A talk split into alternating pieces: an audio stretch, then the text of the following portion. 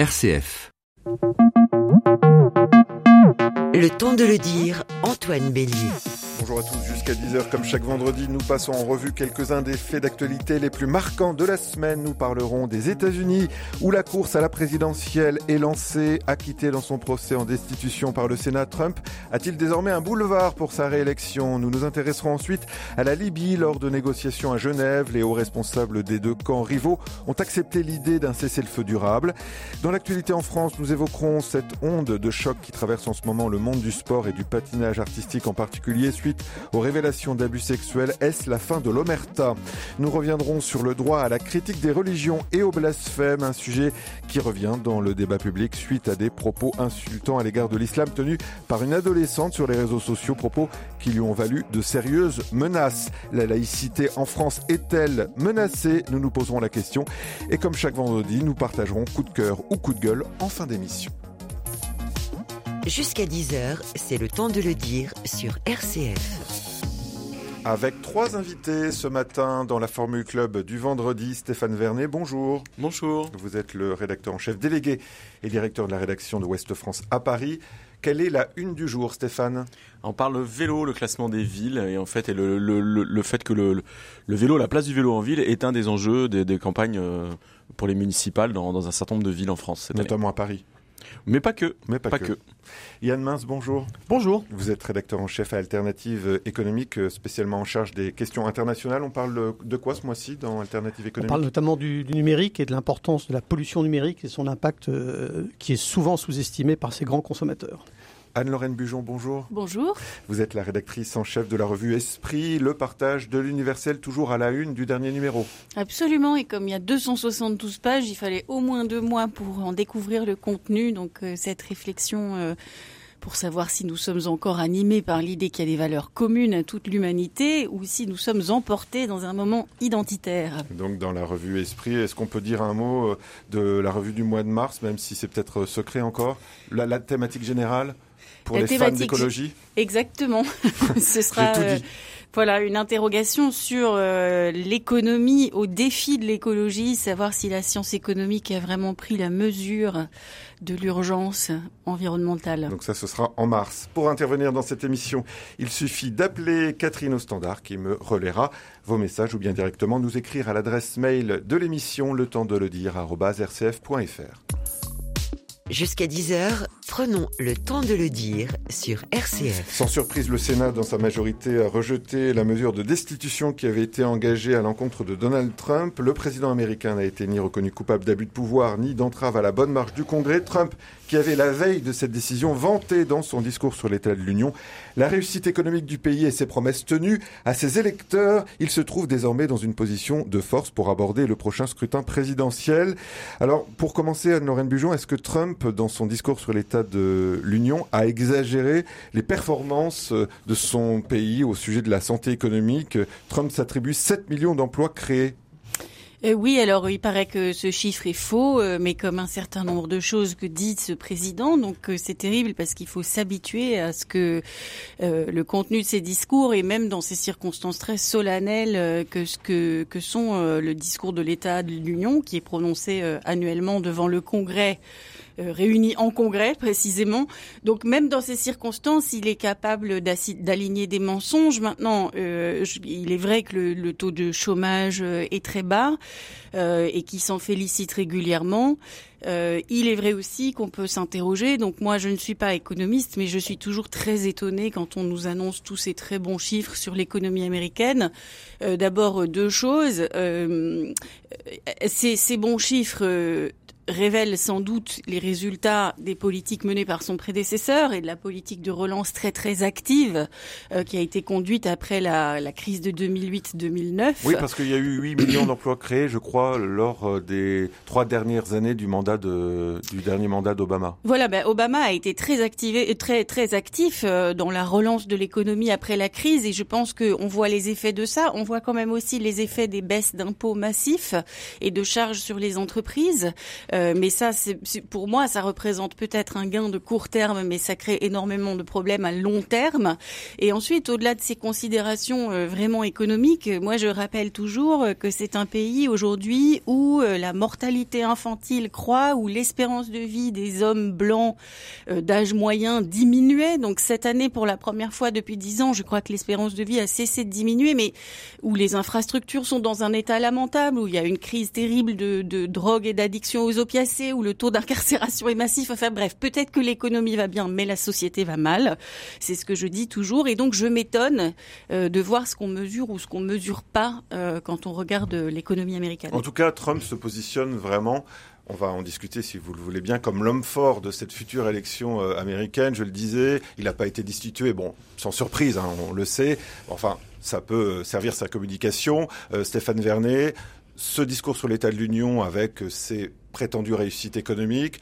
Donc finalement, c'est le prochain président américain, Trump c'est signé déjà? Bon, ce parti pour. Alors, je voudrais juste faire un petit, petit correctif. Je trouve que vous êtes dur avec Donald Trump. C'est pas des mensonges qu'il a proférés. Ah, j'ai pas des, dit mensonges quand ce même. Sont, ce sont des vérités alternatives, alternatives facts. Je vous rappelle que c'est un concept qu'il a inventé et qui lui sert, en fait, qui, qui consiste euh, à tordre le bras à la réalité et à lui faire dire ce qu'on a envie euh, qu'elle dise. Donc voilà, c'est, il est passé maître en la matière. Moi, ce que je trouve génial dans dans ces dans ces élections, c'est que elle donne lieu à des rebondissements incroyables en permanence.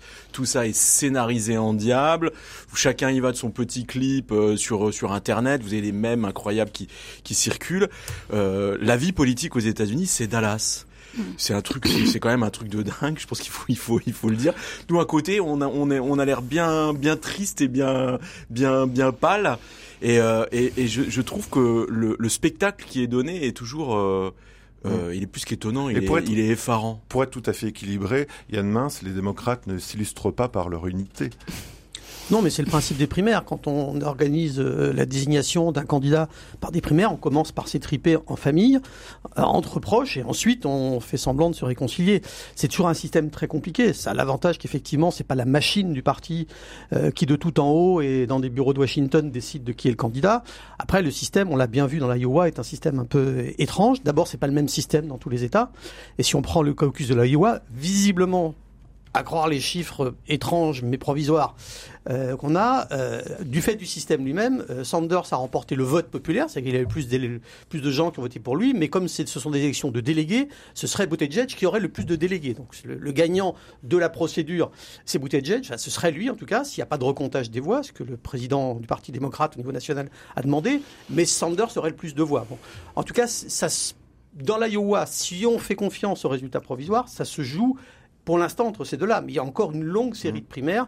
Et il y a notamment le Super Tuesday en mars où il y a beaucoup d'États qui votent à la fois. À mon avis, c'est là que ça va se décider. D'autant que n'est pas rentré dans la course pour l'instant parce qu'il a fait l'impasse sur les primaires euh, de février. Euh, Michael Bloomberg, l'ancien maire de New York, qui est richissime. Donc là, si on arrivait à Bloomberg, ce serait un duel de milliardaires. Ce serait milliardaire New York contre milliardaire New York. On n'en est pas là, c'est pas sûr. Mais ce qui est évident, à mon sens, quand on regarde les candidats démocrates, c'est qu'il n'y a pas grand monde qui puisse faire euh, l'unanimité de l'électorat démocrate. Mmh. Mais est-ce que notamment ce pas grand monde, pas grand monde qui puisse séduire les milieux euh, populaires et à la fois les gens qui ont envie d'une politique centriste, euh, réaliste, et qui soit capable de faire un minimum de consensus au Congrès pour pouvoir faire avancer les lois. C'est bien de faire des campagnes, c'est bien de promettre des choses comme sur l'assurance maladie universelle, mais si on n'a aucune chance de le faire passer au Congrès, c'est du vent.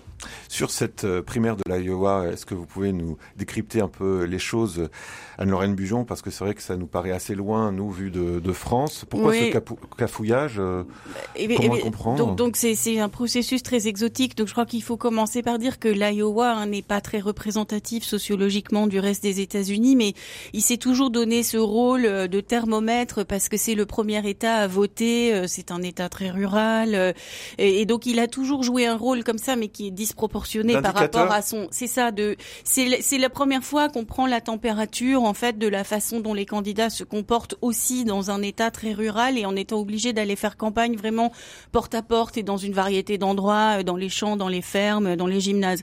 Alors le cafouillage, en fait, on n'est pas en mesure de l'expliquer expliquer encore totalement à ce stade. Je crois que ce qu'il faut dire, c'est qu'il y a une procédure très ancienne de démocratie délibérative directe, tout à fait intéressante, celle du caucus, qui a rencontré là des nouvelles solutions technologiques et que visiblement la rencontre s'est mal passée. Donc le caucus, on peut l'expliquer, se réunissent dans un certain nombre de lieux publics des représentants des différents candidats qui font leur speech et qui expliquent voilà pourquoi il faut voter pour Sanders ou pour euh, Buttigieg. Et puis les gens s'alignent avec eux, ils se réunissent vraiment euh, en groupe dans la pièce. Et puis on ne garde que les groupes qui ont passé 15%. Et les autres doivent se redistribuer en direct euh, et rejoindre les autres candidats. Donc on imagine facilement qu'il y a un décompte des voix qui n'est pas très simple à tenir. Et ensuite les voix sont affectées à la proportionnelle, mais c'est celui qui a le plus qui emporte tout. Donc c'est de toute façon un décompte compliqué. Enfin, il s'est toujours bien passé à peu près jusqu'ici, euh, et là, ça a été euh, le fiasco total. Mais c'est intéressant de voir que les États-Unis en sont vraiment pas à leur première euh, difficulté euh, électorale. On s'étonne de voir ce grand pays moderne avoir des difficultés de comptage lors des élections. Il y avait déjà eu un débat autour de la campagne de Sanders dans les élections précédentes. Donc, ce qui est très mauvais, en fait, c'est que tout ça injecte encore un peu plus d'acrimonie dans un processus déjà euh, très polarisé. Pour revenir à Trump, euh, Stéphane Vernet, quelle est selon vous sa principale stratégie pour être euh, réélu prochainement dans, je crois, c'est dans 10 ou 11 mois, c'est ça En novembre. En novembre, hein, c'est ça. Est-ce que sa stratégie, selon vous, c'est de renforcer sa, sa, sa base conservatrice Il a de forts appuis aujourd'hui, Trump, dans cette base? Bah, je crois qu'il a, il a, il se bat sur un électorat populaire qui brosse dans le sens du poil depuis le début, et y compris en assénant un certain nombre de, de contre de vérités. Qui lui est toujours fidèle Ah moi, je, je, je, pense que, je pense que, j'ai, enfin, je, je, laisserai Anne Lorraine vous répondre parce qu'elle connaît bien mieux la situation que moi, mais j'ai le sentiment, si vous voulez, que on a, on a toujours nous tendance à regarder les élections américaines avec nos yeux en se disant c'est pas possible, etc. Euh, enfin voilà, il, est, il exagère, il est cuit, il a menti, etc. Alors qu'en réalité, on oublie que ce sont les Américains qui votent, suivant des processus, euh, des process très, compliqués et très indirects. Donc il peut toujours y avoir des surprises, mais euh, mais j'ai pas personnellement là au jour où on se parle, si vous me posez la question à moi, mon sentiment c'est que je le sens pas en danger dans cette élection. Je pense qu'il est en position de force malgré toutes les casseroles qui, qui se qui se traînent, parce qu'il continue à flatter son électorat sur des éléments qui sont pas de l'ordre de la raison, mais ça marche. C'est la c'est la définition même du populisme et ça fonctionne. Vous nuanceriez un petit peu, Anne-Lorraine non, je nuançais en fait sur l'idée de l'électorat populaire, c'est-à-dire que c'est vrai, on a vu que Trump a gagné les dernières élections euh, dans un très petit nombre d'endroits, en fait, près du Grand Lac, dans des régions désindustrialisées, où effectivement un électorat plutôt populaire, blanc, qui avait pu voter pour Obama le tour précédent, s'est reporté sur Trump ou n'est pas sorti voter, ce qui a eu le même euh, résultat. Donc ça, c'est vrai que ça a été déterminant dans les dernières élections. Dans la séquence la plus récente, moi, ce qui me frappe, c'est la façon dont Trump a fait une OPA sur le Parti républicain, qui, euh, il faut le rappeler, ne lui était pas du tout acquis il y a quatre ans et qui aujourd'hui est rangé derrière lui comme un seul homme. Mmh. Et ça, si vous voulez, les sénateurs républicains, c'est pas vraiment l'électorat populaire. Euh, et je rappelais euh, au départ que dans les, le peu de choses qu'il a accompli vraiment, puisque ça a été très difficile de faire passer des lois par ce Congrès, qui est la Chambre des représentants étant dominée par les démocrates depuis maintenant un peu plus d'un an, il a fait passer un plan de baisse d'impôts euh, vraiment massive. Et donc ça, c'est pas pour courtiser l'électorat populaire, c'est pour courtiser le grand business et c'est pour courtiser les donateurs de campagne, les siens, ceux des sénateurs républicains. Et ça nous ramène à ce qu'on disait tout à l'heure sur le poids euh, démesuré de l'argent dans la politique américaine et dans euh, le jeu électoral. Donc il a su rassurer sa base, Yann Mince? Ça fait, il fait ça depuis le début. Euh, en politique étrangère, par exemple, c'est évident que tout ce qu'il fait en politique étrangère, il le fait pour satisfaire sa base. S'en prendre à la Chine en matière de commerce extérieur, dire qu'on va ramener les boys du, du, Kurdistan euh, syrien, etc. Tout ça, c'est fait d'abord pour, la, pour, la, pour son électorat. Moi, ce qui m'a frappé dans le discours de l'État de l'Union, c'est que effectivement il a parlé euh, des ouvriers, donc là effectivement euh, référence aux, régions des industrialisées, il a parlé des fermiers, il a parlé du troisième âge, euh, très très important, et puis il s'est mis à draguer deux autres catégories clairement de, la population qui sont les noirs. Il avait invité des gens dans la tribune en les citant qui étaient de la communauté noire, notamment un, un ancien euh, combattant qui a aujourd'hui 100 ans, je crois, et son petit-fils, et un policier, euh, ça c'était très ironique, un policier d'origine latino-américaine euh, qui euh, s'occupe de surveillance à la frontière du Mexique, donc qui repousse euh, des Mexicains de l'autre côté ou des Salvadoriens guatémaltèques. Donc Près de ce c'était mur magnifique. Ce Oui, mur qui est s'est effondré en partie. hein. Ouais, ce très beau mur, ouais, qui est donc pour lequel il a pris l'argent sur le budget de la défense par ailleurs. Et qui ne tient pas le mur. hein. Et le Congrès le lui a refusé. Là, Alors, justement, c'est par rapport à ce que disait Anne-Lorraine, le Congrès, il y a quelque chose qu'il n'a pas réussi à faire avec le Congrès, c'est remplacer la réforme de l'assurance santé d'Obama. Il voulait complètement la remplacer, il n'y est pas arrivé avec ce Congrès-là. Mais à mon sens, il faut comprendre le ralliement du Parti républicain comme un ralliement opportuniste de euh, parlementaires qui savent très bien qu'ils ne peuvent pas être réélus s'ils font campagne contre Trump dans leur circonscription, parce que justement, pour l'instant, ils font le constat que la base populaire républicaine, et pas seulement populaire, mais en tout cas la base républicaine, reste fidèle à Trump. Si vous êtes sénateur ou représentant et que vous allez faire campagne contre Trump, vous êtes mort. En tout cas, c'est l'hypothèse que font les républicains. Alors on pourrait euh, continuer euh, toute l'heure sur cette euh, sur ce sujet, Anne-Lorraine, qui vous passionne. Vous voulez quand même dire un mot pour conclure? Non, enfin, je trouve que cette séquence est absolument terrible. Le, le, le euh, en Iowa, euh, suivi euh, de l'acquittement au Sénat avec juste un sénateur républicain qui a eu le courage de dire que, en effet, il pense que Donald Trump est coupable d'abus de pouvoir et qu'il a entravé la bonne marche du Congrès, ce qui, à mon avis, fait assez peu de doute. Voilà, et l'acquittement, puis ce discours sur l'état de l'Union qui, encore une fois, était délirant. Enfin, je veux dire, le niveau de véhémence, les insultes contre tous ses opposants, euh, c'est réellement euh, Et, consternant. et la, et la conférence de presse d'hier soir était encore plus délirante et encore plus insultante. C'était euh, la danse du scalp du, du triomphateur Donc, contre l'impeachment. Tout ça est très très Et préoccupant. Nancy Pelosi qui ne s'est pas laissé impressionner quand même. Non, cette femme a beaucoup de sang-froid, donc euh, là quand même un peu, c'était un peu trop, mais euh, moi je la trouve euh, tout à fait remarquable dans la séquence.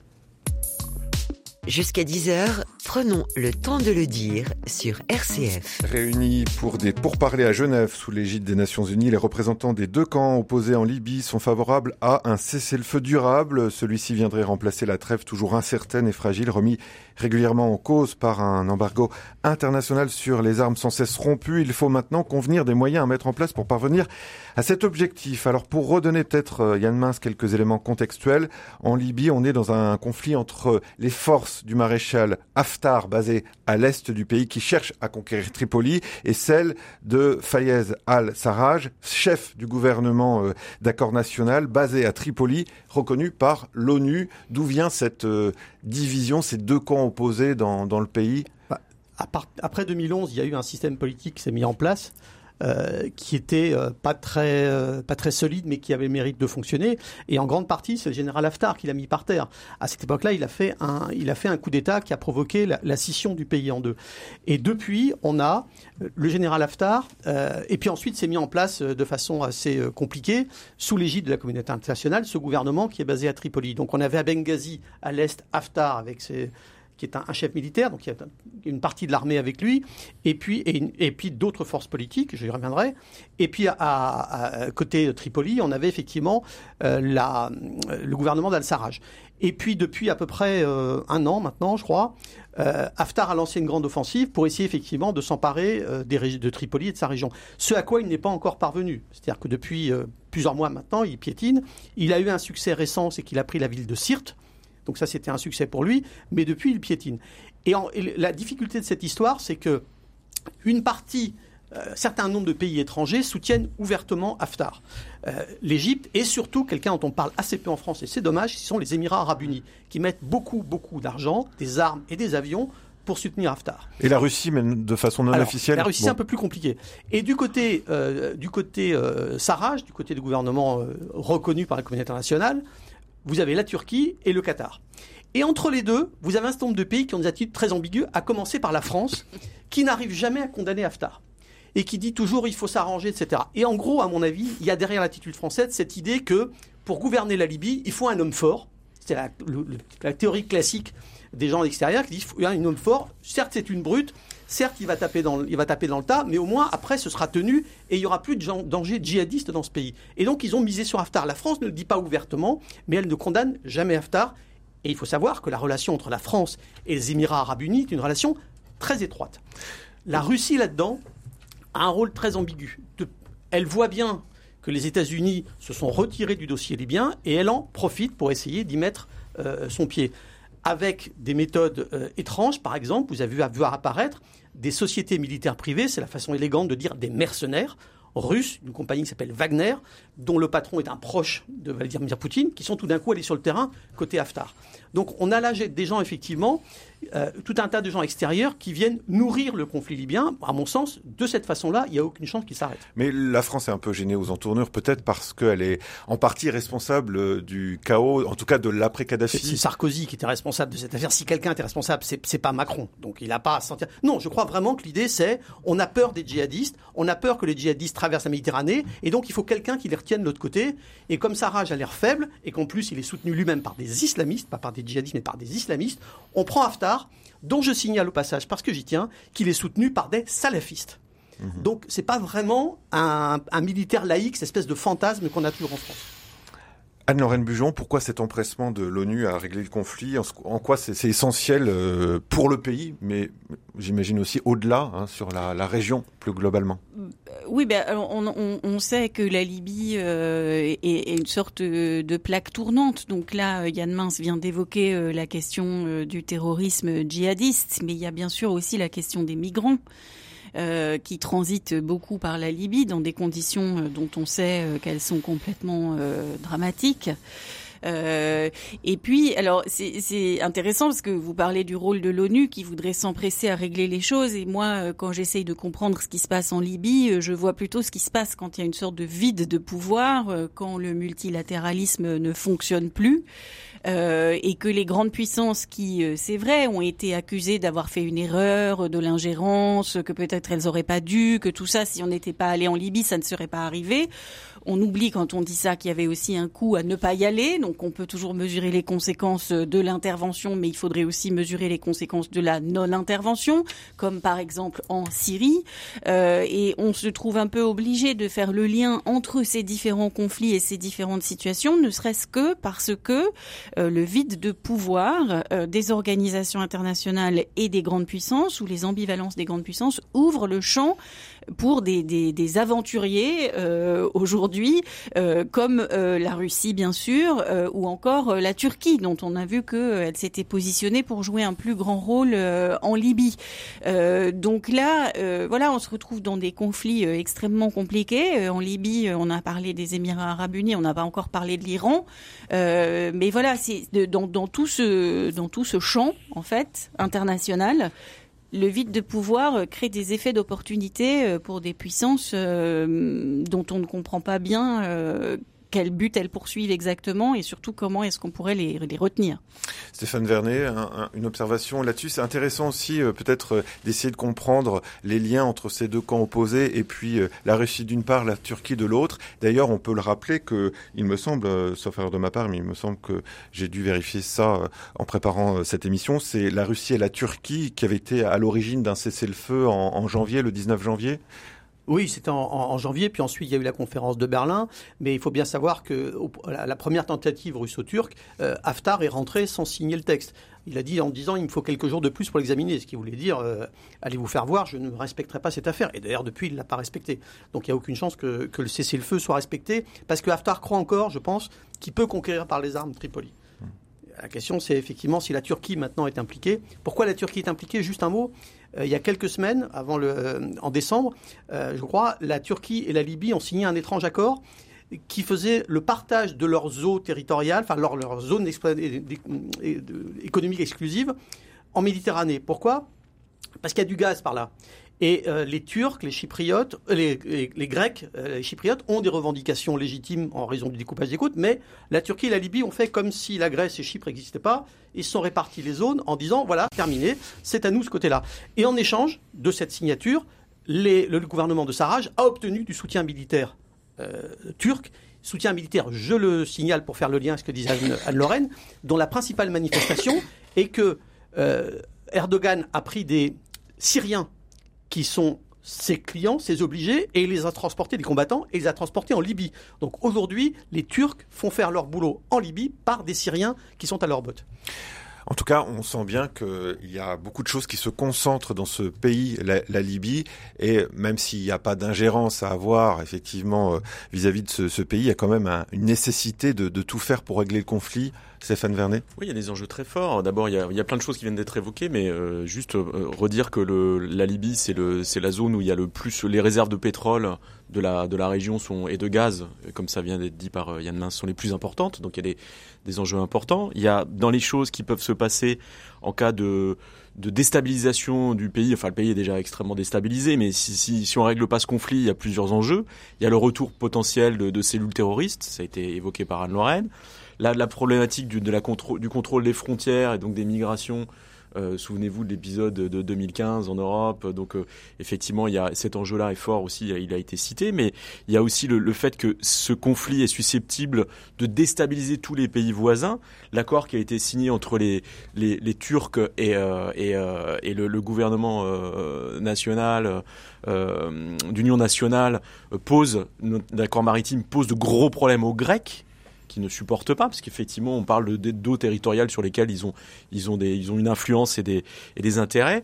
Et puis, et puis, il y a aussi le risque, en fait, dans, dans cette balkanisation du conflit avec tous ces mercenaires étrangers, qu'on en arrive à une espèce de, de paix ou de solution négociée de manière bilatérale en dehors de l'ONU, comme ce qui s'est passé en Syrie avec les accords d'Astana en 2017, où vous aviez euh, la Turquie, euh, l'Iran, euh, et la Russie qui se, qui se mettaient d'accord sur la situation syrienne. La même chose pour la Libye, ça peut être aussi le risque de voir des bases militaires étrangères s'installer en Libye, et puis surtout le risque que le sort de la Libye soit réglé par des puissances étrangères au mépris du droit international et surtout sans l'assentiment des Libyens eux-mêmes. Et ça, c'est bon pour personne, parce que dans le temps, ça ne fait pas des solutions Juste un mot quand même pour conclure, je le disais en introduction de ce sujet, l'embargo international sur les armes est sans cesse rompu. Ça a été, euh, ça a été euh, signalé hein, par euh, la personne qui à l'ONU est en charge de de, de, de, s'occuper de Hassan Salamé. Voilà, Hassan Salamé. Hein, je ne sais plus quel est son titre exact. Enfin. je pense qu'il est porte-parole du. Enfin, il doit être chargé par le secrétaire. Hein, oui, représentant spécial. Général, je pense. Alors un mot là-dessus sur cette. Pourquoi cet embargo international est sans cesse rompu Parce que, parce que la, parce que simplement l'ONU n'a pas de bras armés. Si l'ONU avait une armée à elle, comme d'ailleurs c'était prévu dans la charte de l'ONU, ça n'a jamais été mis en œuvre, mais c'était prévu dans la charte de l'ONU. Si l'ONU avait une armée à elle, pourrait faire respecter. L'ONU est tenue par le fait que des pays décident de mettre les moyens de faire respecter l'embargo. Pour l'instant, j'ai pas vu beaucoup de bateaux euh, américains, etc., patrouiller en zone. Et puis, qu'est-ce qui va interrompre les livraisons euh, des Émiratis Qu'est-ce qui va, qu'est-ce que ça veut dire de prendre les, Émirats arabes unis de front? Aujourd'hui, les Émirats arabes unis sont un des pays qui sont censés assurer la stabilité dans le Golfe. Donc effectivement, personne n'a envie de se fâcher avec eux.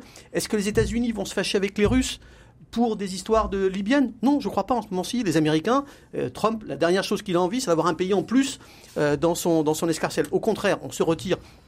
Donc effectivement, l'ONU est une organisation sans bras armés.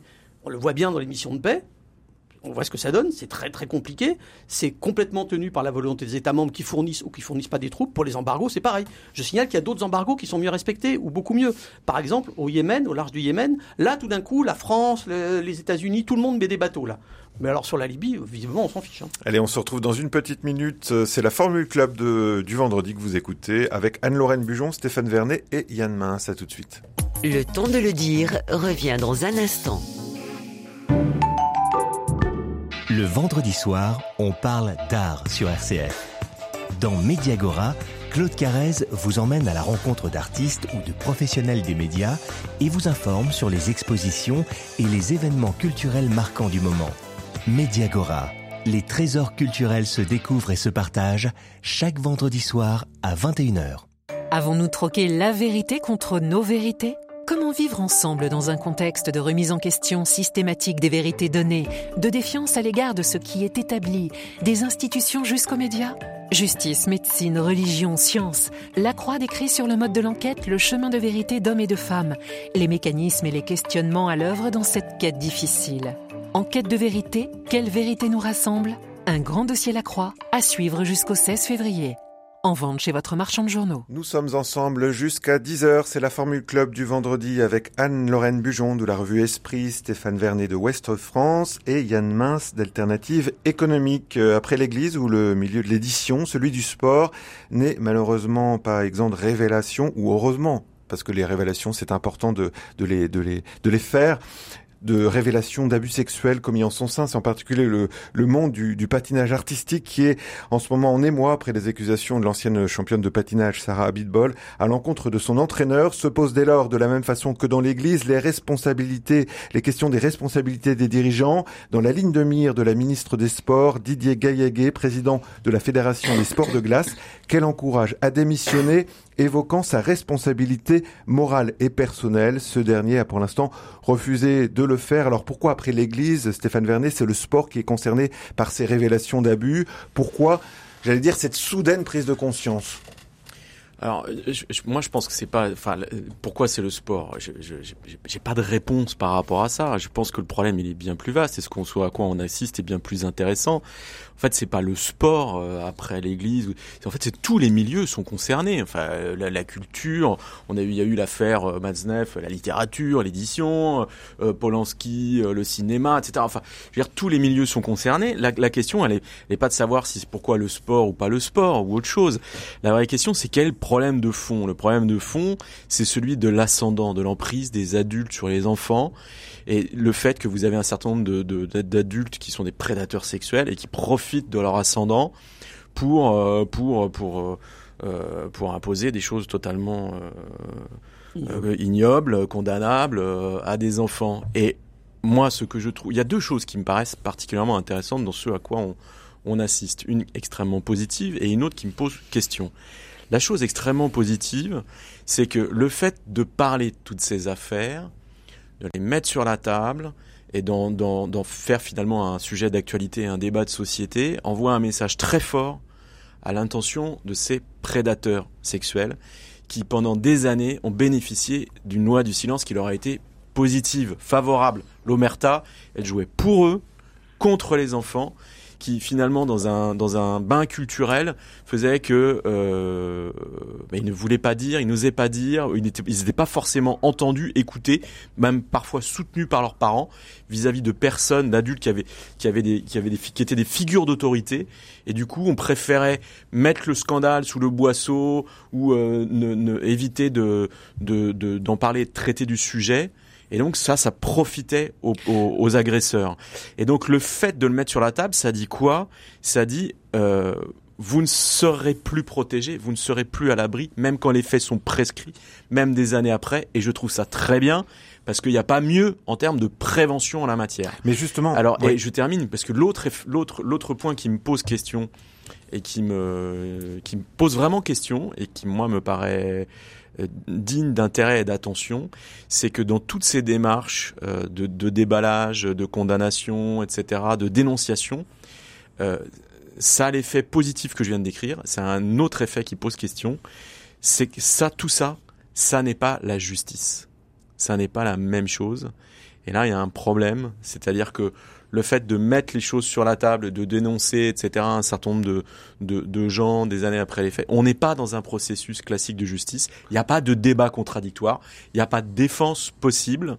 Et euh, Mais vous voulez dire qu'il faut que la justice s'adapte à, à cette euh, à ces révélations à... Non, c'est qu'il n'y a pas de garde-fou. C'est-à-dire qu'on peut aussi avoir, on n'est pas à l'abri en fait de dénonciations calomnieuses et de gens qui tombent, qui s'effondrent, qui soient jugés publiquement, immédiatement via les réseaux sociaux, alors qu'ils n'ont rien fait.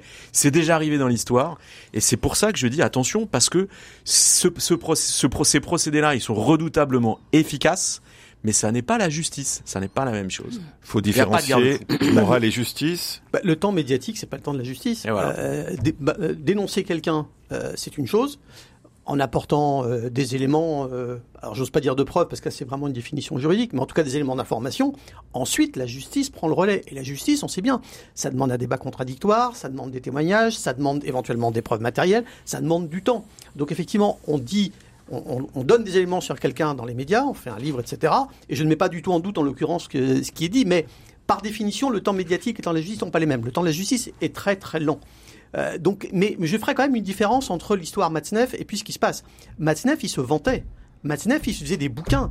Moi, je me souviens d'avoir feuilleté un de ses livres un jour à la FNAC et d'avoir envie de le déchirer et d'envoyer un grand coup de pied dans la pile. Parce que cet homme se vantait de ce qu'il faisait. En l'occurrence, c'était pas en France, c'était en Thaïlande. Mais ça revenait au même. Là, dans le cas des, des entraîneurs, on est sur des gens qui faisaient de la dissimulation. C'est- Ça n'est pas exactement comparable à mon sens. Ça, ça n'est- je dis pas de débat de gravité Bien ou sûr. pas gravité. Mais ça fait une, une différence. Ce qui m'étonne, c'est que ça n'apparaisse dans le sport français que maintenant. Parce qu'il y a des pays étrangers où c'est apparu dans le sport, aux États-Unis, sur l'histoire de hockey, je crois, notamment Et, les, et chez les gymnastes. et chez les gymnastes. Donc, euh, dans cette histoire, quoi? En fait, on a le sport qui est un domaine sympathique que tout le monde a envie d'aimer.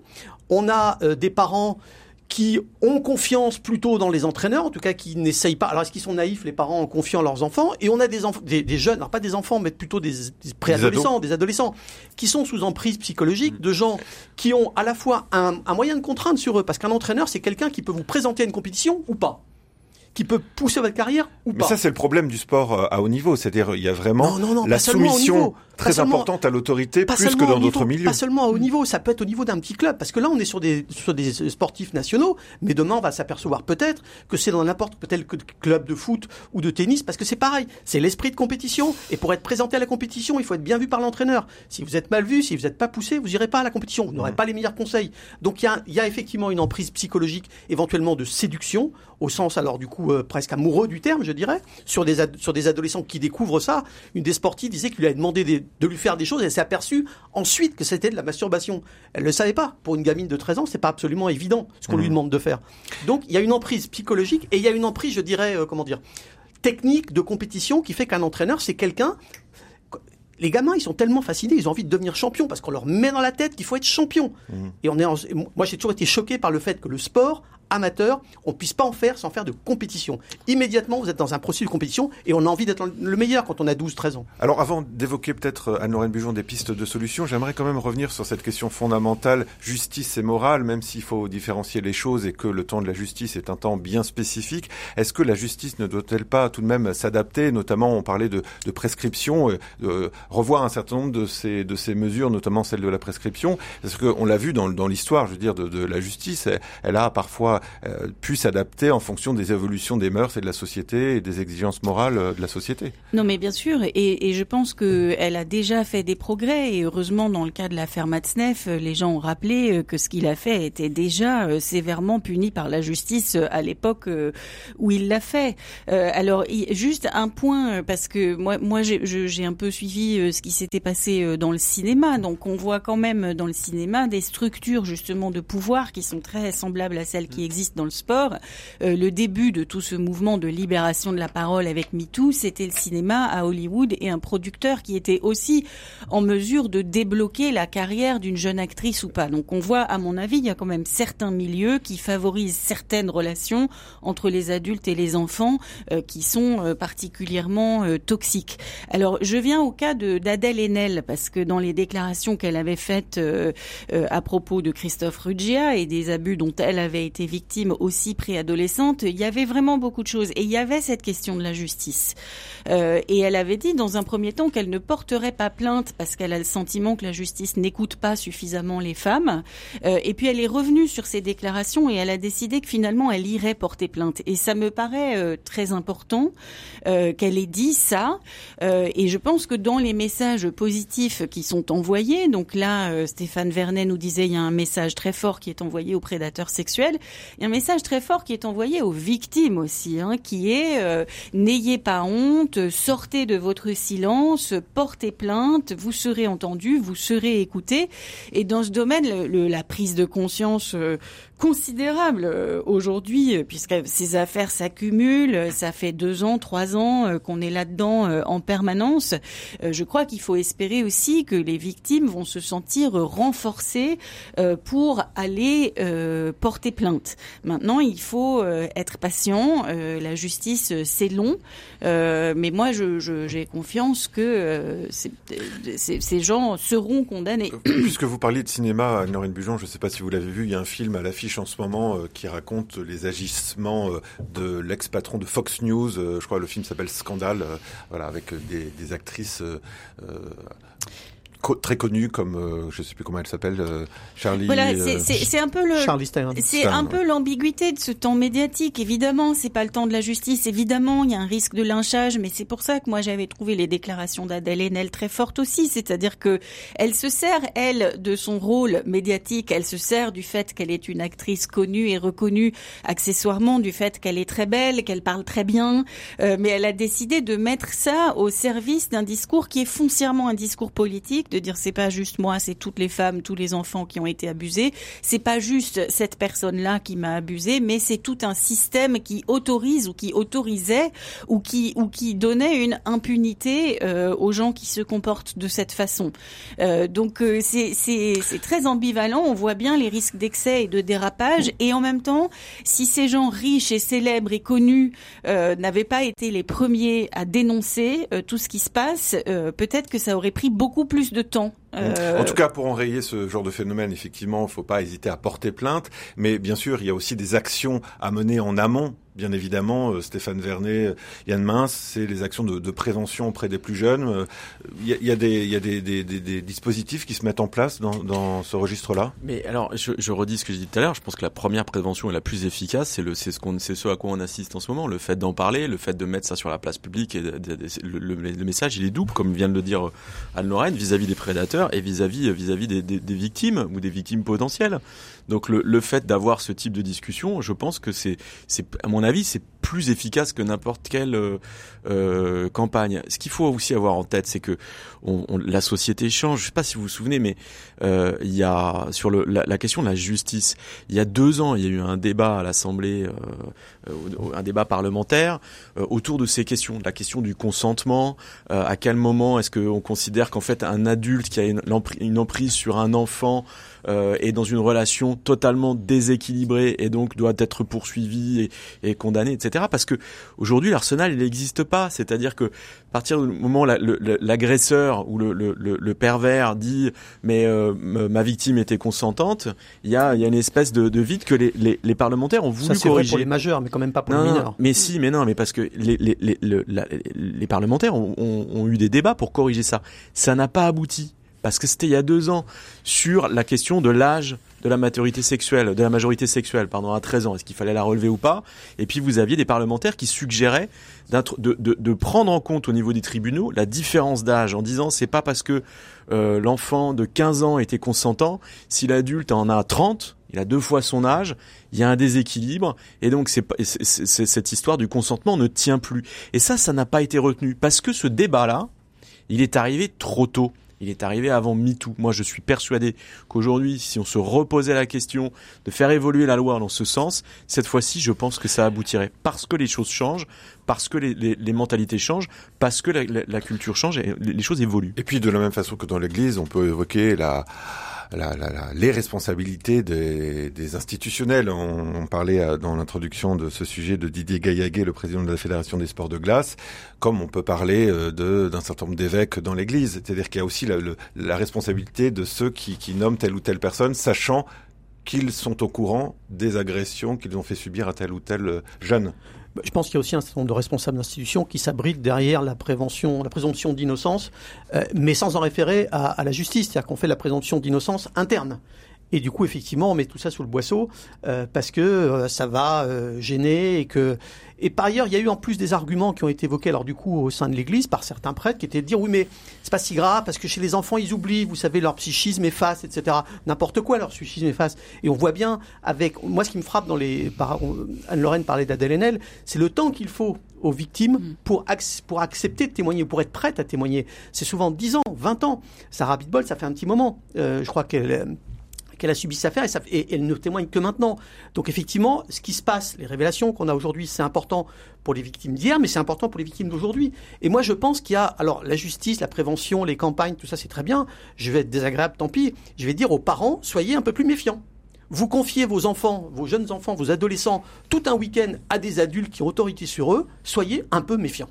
Mmh. Je, je, suis désagréable, de, je suis désolé de dire ça, mais est-ce qu'il faudrait euh, revoir les, les procédures est-ce qu'il faudrait revoir les procédures Par exemple, euh, demander à n'importe quel entraîneur de présenter un casier judiciaire vierge à l'embauche. Enfin, est-ce qu'il y a des mesures concrètes à faire?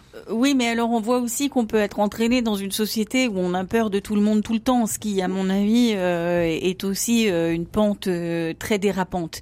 mais je, on a évoqué la question de, de, ces adultes qui sont dans des positions de, de pouvoir considérables. Je, je, pense que ça, c'est une réflexion à mener au sein de certaines institutions.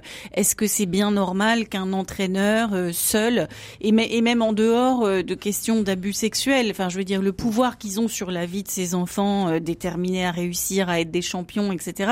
Je, je pense qu'on peut mettre en place des fonctionnements euh, qui ne donnent pas un plus collectif, plus oui, collégiaux, plus, plus, oui, plus collégiaux et avec un système de contre-pouvoir et de voilà décider que euh, des décisions se prennent à deux ou à trois euh, et que et par conséquent on laisse pas très souvent un enfant seul avec un adulte voilà dans un endroit isolé par exemple. Votre rendez-vous d'actualité du matin, c'est le temps de le dire sur RCF. Depuis plusieurs jours, la polémique née après qu'une jeune internaute a insulté la religion musulmane, ce qui lui vaut de sérieuses menaces, pose la question du droit à la critique des religions et nous oblige à nous positionner aussi peut-être sur nos conceptions parfois plurielles du principe de laïcité. Et d'ailleurs, selon le dernier baromètre de l'Observatoire de la laïcité, apparaît un décrochage de l'attachement chez les 18-24 ans de ce principe. Alors, peut-être que vous voyez pas le lien de façon immédiate, mais moi j'aimerais quand même euh, associer les deux. Peut-être que j'ai tort. L'affaiblissement de la compréhension de la laïcité, est-ce que euh, ça peut expliquer le débat actuel autour de la liberté ou non de pouvoir critiquer une religion? Anne-Lorraine euh, Bujon. Oui, alors vous dites euh, affaiblissement sur la laïcité, c'est-à-dire que on a on a les deux, je crois. On a à, la fois sans doute une méconnaissance de, ce qu'est cette loi de 1905 sur la laïcité du contexte dans lequel elle a été passée, de ce qu'elle dit et ce qu'elle ne dit pas. Euh, on a déjà eu l'occasion d'en parler à ce micro. Elle ne dit pas, par exemple, que la religion doit être une affaire strictement privée. Euh, elle dit que l'État doit être absolument neutre en matière de religion, ce qui n'est pas la même chose.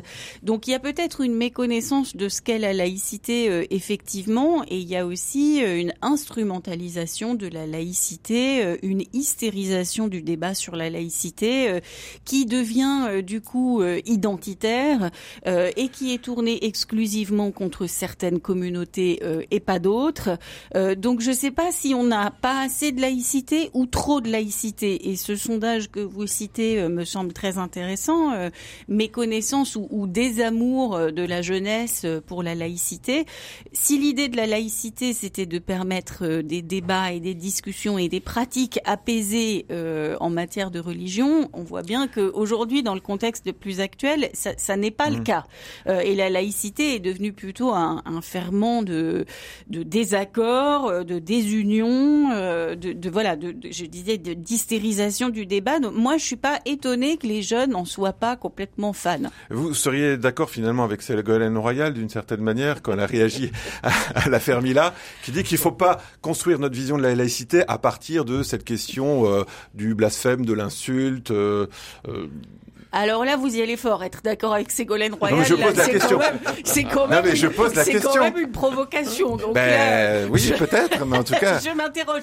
Non, mais c'est vrai que la laïcité, l'insulte, le, blasphème, on voit dans cette affaire Mila une sorte de réplique, vous savez, comme dans les, les tremblements de terre où on a une réplique ensuite de moindre intensité euh, de, de, de, tous les débats euh, autour de Charlie Hebdo, bien sûr.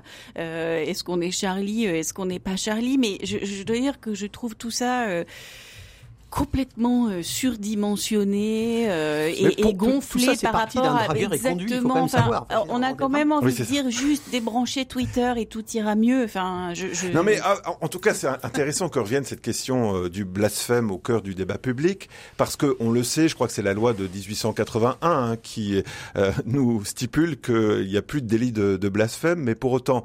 C'est au 19e siècle, je crois que c'est 1878, mais je. Je crois que c'est dans la loi de la liberté de la presse, mais bon, on, pourra vérifier. C'est 81, je crois. C'est 81. La, liberté de la presse, c'est 81. Mais, mais c'est pas la, parce la suppression du, du, de la notion de blasphème en droit français, je crois que c'est 1878. C'est pas parce que le délit de blasphème a été supprimé qu'il faut quand même invoquer euh, un droit au blasphème. Il y a quand même une différence. Exactement. Enfin, le- Stéphane c'est- c'est- Vernet. il n'y a rien qui Ouais. va dans cette histoire. On parlait de la laïcité tout à l'heure. Le problème de la laïcité, la notion de laïcité, c'est qu'elle a été complètement dévoyée, elle est détournée de son objet. La- le principe de laïcité, c'est de permettre à chacun de croire ou de ne pas croire en toute liberté. Elle est faite pour protéger les croyants et non pas pour interdire la religion dans l'espace public. Et donc par, l'effet d'un un effet de bord, de, détournement, de mauvaise interprétation, euh, on invoque la laïcité euh, et la loi de 1905 pour lui faire dire des choses qui n'existent pas. Dans l'affaire Mila, il y a rien qui va, rien qui va depuis le début, de début jusqu'à la fin. Dans cette histoire, la notion de blasphème en droit français, elle n'existe plus. Il y en a pas, ça n'existe pas. Il n'y a pas, y a pas de blasphème. Ça, c'est une chose. Deux, par contre, la menace, la menace, elle, dans le code pénal, ça existe. C'est condamné, c'est condamnable, c'est condamné. C'est une menace de mort euh, par le par le par le biais, notamment par le biais des réseaux sociaux. À partir du moment où c'est écrit, la menace, elle n'a pas besoin d'être réitérée. C'est trois ans de prison et 45 000 euros d'amende. Donc là, il y a dans cette histoire, d'un côté, il y a une histoire de blasphème qui n'existe pas dans le droit, et par contre, la menace de mort, ça, ça existe, c'est Oui, poursuivi. Tout à fait. Donc il faut porter plainte, il faut que les gens qui l'ont menacé de mort soient poursuivis, soient retrouvés et soient condamnés. Il faut que la justice fasse son boulot parce que dans tout le discours public autour de cette affaire, on a l'impression que finalement, on vit dans une société où les gens peuvent se menacer de mort en permanence via les réseaux sociaux et c'est pas bien, hein, il faut pas le faire. Mais il se passe rien. Bah non, il y a des lois qui existent, il faut les faire appliquer et les choses s'arrêteront naturellement. Et quand je dis que rien ne va dans cette histoire, d'un autre côté, on entend des gens nous parler de droit au blasphème.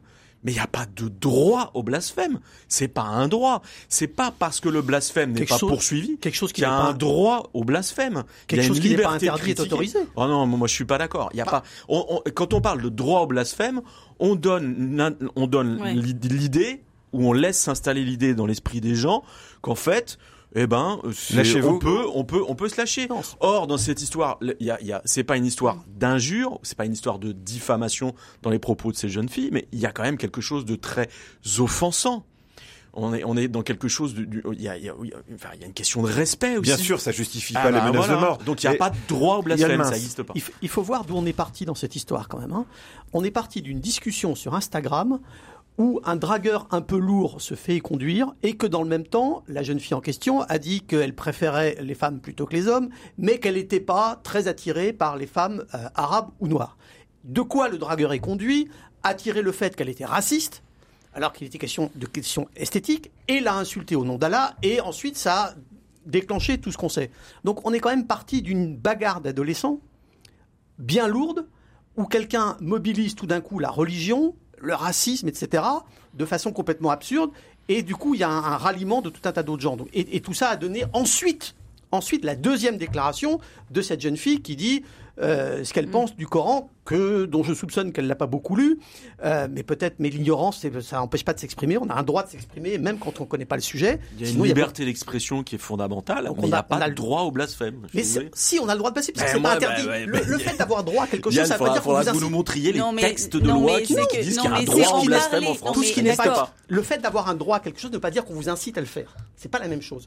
Oui, mais justement, le que vous débat, vous euh, réprimé. le débat qu'on a aujourd'hui et la façon dont on aborde le débat fait que pour plein de gens, Non, euh, non, non. ah non, bah non, moi non. je suis Non, désolé. mais je pense que vous êtes d'accord. C'est-à-dire que le droit à, ça a l'air de le construire comme une chose positive ou qui ferait du bien à l'individu. Alors que si on dit juste ça n'est pas interdit, on dit pas tout à fait la même chose. C'est la différence Ouais. entre droit 2 et droit A. C'est pas la même chose. Ouais, Et effectivement. On va devoir euh, clore euh, provisoirement le débat si vous voulez qu'on partage vos coups de cœur ou vos coups de gueule. RCF, le temps de le dire. Alors, qu'est-ce que vous nous proposez ce matin, Anne-Lorraine Bujon? Alors moi c'est pas très gai ce matin. Euh, Je voudrais dire que je suis vraiment euh, extrêmement triste et inquiète de voir que dans le contexte euh, du coronavirus et de la situation sanitaire critique en Chine, on voit se réveiller en France des tas d'expressions du racisme ordinaire, que les gens ne vont plus dans les restaurants chinois, euh, que euh, il y a des messages absolument horribles qui circulent sur le thème les Chinois doivent rentrer chez eux. déjà, ils nous ont inondés de produits bon marché et maintenant ils nous apportent un virus. Ça me dit qu'on vit une, époque de grande peur, une époque où la raison recule et que rajouter à cette maladie qui est un vrai problème sanitaire, une sorte de racisme rampant, c'est vraiment terrifiant. Donc c'était le coup de gueule d'Anne-Lorraine Bujon. Stéphane Vernet. Ah, moi, un coup de cœur rapide et qui est aussi euh, qui est aussi une auto-promo. Euh, en fait, je, je, parle souvent de podcast dans cette émission. Le podcast de RCF, bien sûr. Mais voilà, par exemple. euh, mais euh, et pour une fois, je vais en citer un maison. West France fait une série de podcasts sur les municipales dans toutes les villes où on est présent. On a des rédactions avec nos journalistes et des spécialistes locaux, des questions et des enjeux au, au, dans chacune de ces villes. Et ce podcast, il, il, a, il est sur la plateforme Apple depuis cette semaine. Et moi, j'invite les gens qui se qui s'intéressent à la politique, qui se passionnent pour ces sujets, aller en écouter sur certaines villes. Il n'y a pas qu'à Paris qui se passe des choses étonnantes dans le cadre de cette campagne et ça, ça vaut vraiment le jus. Yann Mince D'abord un complément, j'ai oublié de dire tout à l'heure que le sujet principal du numéro d'alternative économique ce mois-ci, c'est les jeunes sont-ils sacrifiés, effectivement, en termes économiques, etc. Euh, emploi, tout ce qu'on veut. Et par ailleurs, mon, mon coup de cœur, alors vraiment, je vous incite à aller voir Jojo Rabbit, euh, qui est une euh, comédie euh, délirante et à la fois très grave sur un jeune garçon qui est un jeune allemand qui est fasciné par Hitler. Honnêtement, en y allant, je me disais comment est-ce qu'il arrive à faire une comédie là-dessus? Et c'est très très fort parce qu'il y a des moments où on ne rit pas du tout. Et on ne rit pas du tout, d'autant plus que tout le reste est vraiment très drôle. Donc je vous incite à aller voir ce film qui pour moi est une très grande réussite et qui dit des choses profondes sous l'apparence d'être léger et c'est vraiment quelque chose que j'adore. C'était la, la chronique de Valérie de Marniac, il me semble, la semaine dernière hein, sur RCF. Vous pouvez réécouter son avis sur ce film sur rcf.fr. Voilà, c'est la fin de cette émission. Merci de l'avoir suivi. Merci à vous, Anne-Lorraine Bujon. On lit la revue Esprit. Stéphane Vernet, merci également. Ouest France, on peut s'abonner ou on peut l'acheter en kiosque hein, tous les jours, bien sûr. Premier quotidien de, de France. Y hein. compris en version numérique. Et Yann Mince, on s'abonne dès maintenant à Alternative économique pour Papier suivre, voilà, pour suivre avec attention euh, tous les, les, les, dossiers qui sont euh, passionnants les uns comme les autres. Merci à Pierre-Henri Paget qui a réalisé cette émission. Catherine, merci également. Elle accueille vos messages dès maintenant pour oui. l'émission à votre service spécial jardinage. Bonjour Bérangère Lowe. Bonjour Antoine Bélier, merci pour cette émission que l'on peut retrouver sur rcf.fr. Est-ce que vous parlez le langage des fleurs, Antoine? Dites-moi oui, ça m'aiderait beaucoup. Je leur parle tous les matins, mais malheureusement, il y a une fleur qui est, enfin, une plante qui est en train de dépérir dans mon appartement. Appelez-nous, Antoine. Jean-Pierre Mille pourra répondre à toutes vos questions. C'est le but de cette émission. Nous en parlons Les justement. Sont toutes fanées. Ah bah voilà, bah écoutez, vous avez la réponse dans un instant. On commencera l'émission comme ça, dans votre service. À tout de suite.